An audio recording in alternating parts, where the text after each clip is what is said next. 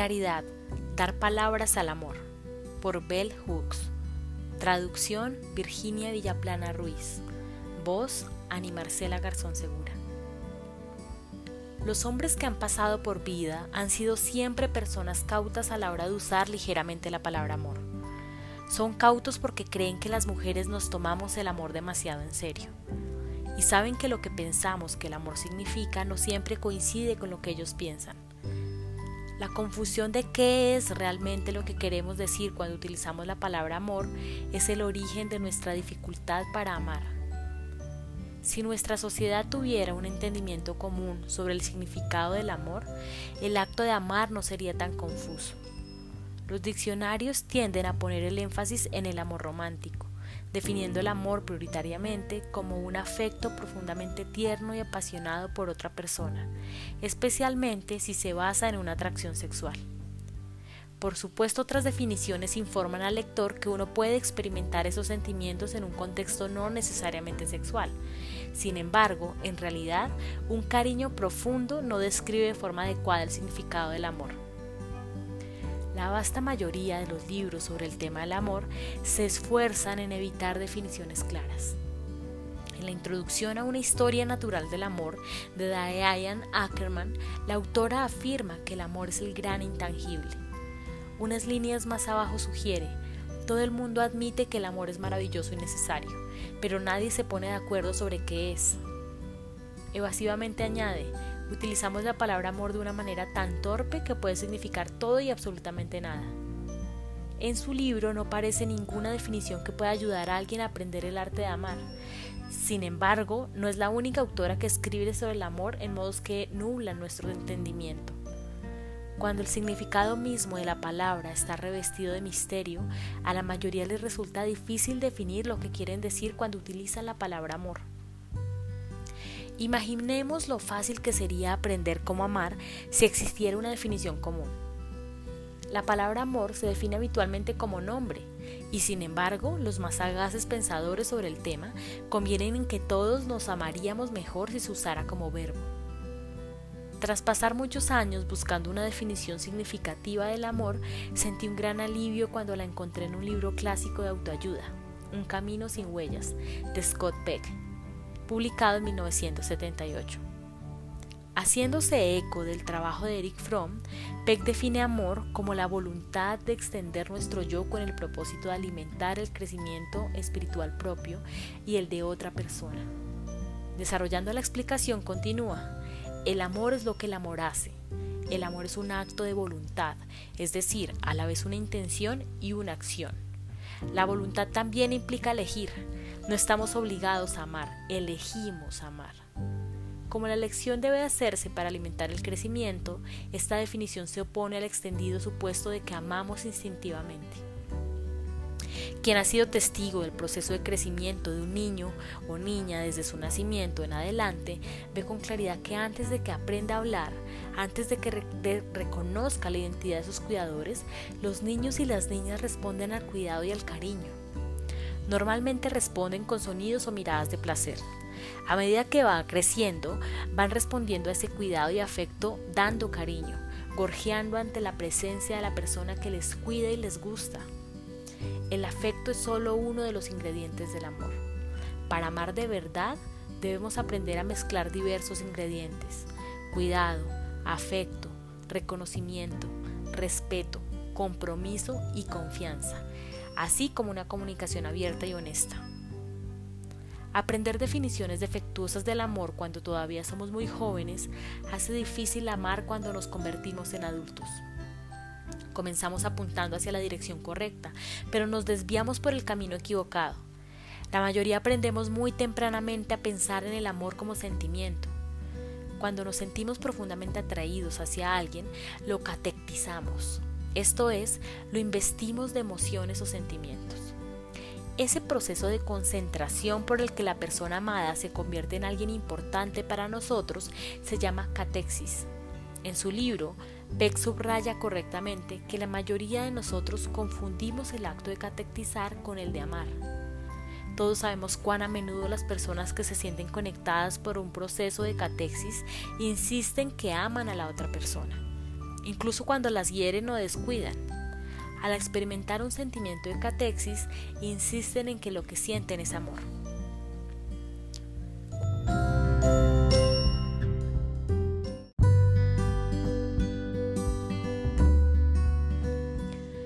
Cuando entendemos el amor como la voluntad de nutrir nuestro desarrollo espiritual y el de otra persona, se hace evidente que no podemos afirmar que amamos si somos hirientes o abusivos. Amor y abuso no pueden coexistir. El abuso y el descuido son, por definición, los opuestos de nutrición y cuidado. A menudo oímos de hombres que pegan a sus hijos y a su mujer y luego se van al bar de la esquina y proclaman apasionadamente cuánto los aman. Si hablas con sus esposas en un día bueno, pueden que incluso ellas insistan en que sus maridos las aman a pesar de la violencia. Una abrumadora mayoría de nosotros y nosotras provenimos de familias disfuncionales en las que se nos enseñó que no éramos del todo satisfactorias o satisfactorios, en las cuales se nos humillaba, se abusaba de nosotras y nosotros verbal o físicamente, se nos descuidaba emocionalmente y al tiempo se nos enseñaba a creer que éramos amadas y amados. Para la mayoría de la gente es demasiado aterrador asumir una definición del amor que ya no le permita ver amor en su familia. Muchos de nosotros, muchas de nosotras, necesitamos aferrarnos a una noción del amor que haga el abuso aceptable, o al menos que haga que lo que nos ha pasado no parezca tan malo. Criada en una familia en la que convivían el desprecio más agresivo y la humillación verbal con el afecto y el cuidado, encontraba dificultad para asumir el término disfuncional. Como me sentía y aún me siento muy unida a mis padres y a mis hermanos y también orgullosa de la dimensión positiva de nuestra vida familiar, no quería describirnos utilizando un término que implicara que nuestra vida juntos había sido completamente negativa o mala. No deseaba que mis padres pensaran que les desdeñaba. Yo tenía en gran aprecio a las cosas buenas que habían dado a la familia.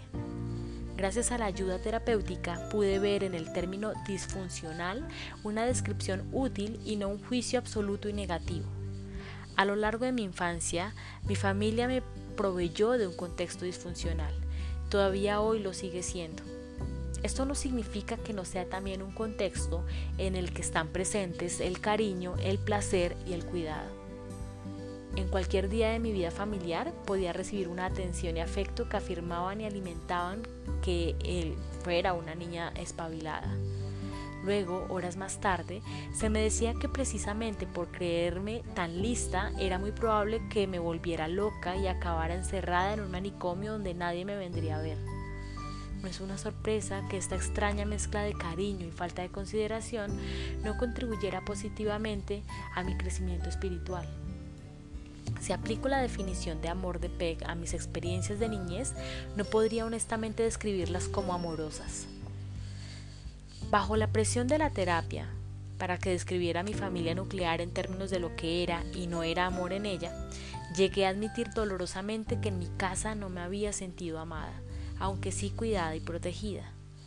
Fuera de mi casa me sentía genuinamente amada por determinados miembros de la familia, como mi abuelo. Esta experiencia de amor genuino, una combinación de cuidado, compromiso, confianza, sabiduría, responsabilidad y respeto, sirvió de alimento para mi espíritu, que estaba dañado, y me ayudó a sobrevivir los efectos del desamor. Doy gracias por haber crecido en una familia protectora y estoy sinceramente convencida de que si mis padres hubieran sido realmente amados por sus padres, hubieran dado ese amor a sus hijos. Dieron lo que se les dio, atención.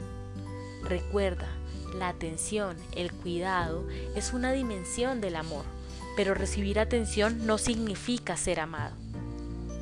Como muchos adultos que en su infancia han sufrido abusos verbales o físicos, pasé muchos años intentando pasar por alto las malas experiencias y aferrarme exclusivamente a los buenos y deliciosos recuerdos que había sentido en la infancia con el cuidado de mi familia. En mi caso, cuando más éxito tenía, menor quería hablar sobre la verdad que encerraba mi niñez. Por lo general, a aquellos que critican los libros de autoayuda y los programas de recuperación les encanta pensar que la mayoría de la gente está deseando admitir que sus familias eran, son o continúan siendo disfuncionales y carentes de amor. pero yo he descubierto que, como yo, la mayoría de la gente, criados o no en hogares excesivamente violentos y abusivos, evitan asumir alguna crítica negativa de sus experiencias. Normalmente necesitamos alguna intervención terapéutica, bien a través de textos que nos eduquen e iluminen, bien a través de una terapia, antes de que podamos siquiera comenzar a examinar críticamente nuestras experiencias de infancia y a reconocer el modo en que han influido en nuestras vidas adultas. Casi todos encontramos difícil aceptar una definición de amor que diga que no podemos haber sido amados en un contexto abusivo. La mayoría de los niños y niñas que han sufrido abusos psicológicos o físicos han aprendido de sus tutores que el amor y el abuso pueden coexistir y en casos extremos que el abuso es una expresión de amor. Este concepto erróneo del amor a menudo conforma nuestra percepción adulta del amor Igual que nos aferramos a la idea de que aquellos que nos hacían daño en realidad nos amaban, intentamos racionalizar el hecho de que ser heridos por otros adultos insistiendo en que nos aman. En mi caso, muchas de las prácticas abusivas y humillantes a las que me vi sometida en mi niñez continuaron en mis relaciones sentimentales adultas. Al principio no quería aceptar una definición del amor que pudiera llevarme a confrontar la posibilidad de que nunca había conocido el amor en mis relaciones primarias. Años de terapia y de reflexión crítica me capacitaron para aceptar que reconocer la falta de amor en nuestras relaciones primarias no constituye ningún estigma. Y si el objetivo es recuperarnos, sentirse bien dentro de uno mismo, dentro de una misma, enfrentarse honesta y de forma realista al desamor es parte del proceso de curación. Una sostenida falta de amor no significa ausencia de cuidado, cariño o placer. De hecho, mis relaciones sentimentales más largas, igual que mis vínculos familiares, han estado tan llenas de atención que sería bastante fácil ignorar su continua disfunción emocional. Con el fin de cambiar ese desamor que se había dado en mis relaciones familiares, primero tuve que aprender de nuevo el significado de amor y a partir de ahí aprender a amar. Asumir una definición del amor fue el primer paso de ese proceso. Como muchos otros que han leído Un Camino sin Huellas una y otra vez, estoy agradecida de que se me ofreciera una definición del amor que me ayudara a enfrentarme a los lugares de mi vida donde faltaba. Tenía veintitantos años cuando por primera vez aprendí a entender el amor como la voluntad de extender nuestro yo con el propósito de alimentar el crecimiento espiritual propio y el de otra persona. Todavía tuvieron que pasar años para que rechazara patrones aprendidos de comportamiento que anulaban mi capacidad para dar y recibir amor. Un patrón que hizo que la práctica del amor fuera especialmente difícil fue el elegir continuamente hombres que estaban heridos emocionalmente, que no estaban muy interesados en amar aunque deseaban ser amados. Yo quería conocer el amor, pero tenía miedo de rendirme ante otra persona y confiar en ella. Tenía miedo a la intimidad, Eligiendo hombres que no estaban interesados en amar, podía practicar el hecho de dar amor, pero siempre en un contexto carente de plenitud. Naturalmente, mi necesidad de recibir amor no era satisfecha. Obtenía aquello a lo que estaba acostumbrada, cariño y atención, normalmente mezclados con dosis de desapego, descuido y en ocasiones de clara crueldad. En algunos momentos yo también era desagradable, me costó mucho tiempo reconocer que a pesar de que deseaba experimentar amor, tenía miedo a la intimidad. Muchos, muchos de nosotros, muchas de nosotras, elegimos relaciones de atención y cariño que nunca llegarán a ser de amor, porque así nos sentimos a salvo. Las exigencias no son tan intensas como las del amor, los riesgos tampoco son tan grandes. Muchas, muchos anhelamos amor, pero carecemos del coraje para asumir los riesgos. A pesar de que estamos obsesionados con la idea del amor, en realidad la mayoría vive vidas que no están mal, relativamente satisfactorias, incluso aunque sientan que están faltas de amor. En estas relaciones lo que compartimos es sincero cariño y cuidado. A muchas, a muchos nos parece suficiente porque es bastante más de lo que recibimos de nuestros padres. Sin duda, muchos de nosotros nos sentimos más cómodos con la idea de que el amor puede tener un significado distinto para cada persona, precisamente porque cuando lo definimos con precisión y claridad, nos sitúa cara a cara con nuestras carencias, con una terrible alienación. Si hubiera encontrado antes una clara definición del amor, me hubiera costado menos convertirme en una persona capaz de amar. Si hubiera compartido con otros una idea común de lo que significa amar, habría sido más sencillo crear amor. Es particularmente perturbador que tantos libros recientes sobre el amor continúen insistiendo en que las definiciones del amor son innecesarias y carentes de sentido. O peor, algunos autores sugieren que hombres y mujeres deberían tener nociones distintas del amor, que los sexos deberían respetar y adaptarse a nuestra incapacidad para comunicarnos, ya que no compartimos el mismo lenguaje. Este tipo de literatura tiene gran aceptación porque no exige un cambio en la forma de pensar convencional sobre los papeles de los sexos, la cultura o el amor. Más que compartir estrategias que puedan ayudarnos a hacernos más capaces de amar, nos alientan de hecho a adaptarnos a circunstancias donde falta amor.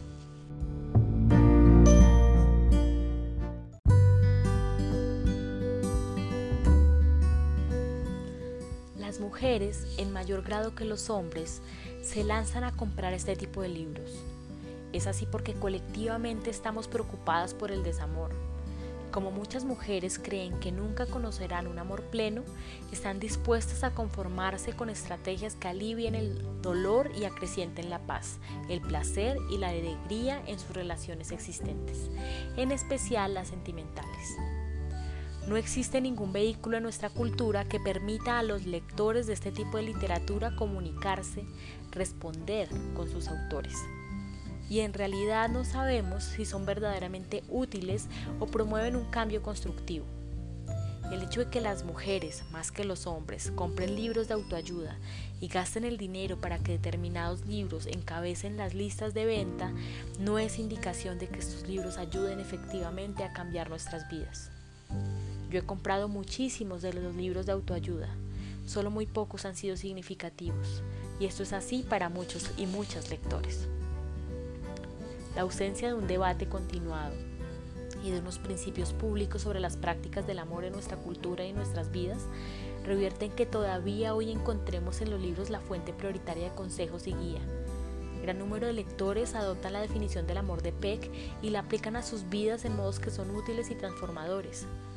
Podemos hacer correr la voz recordando la definición en conversaciones diarias, no solo con adultos, sino también con adolescentes o con niños y niñas.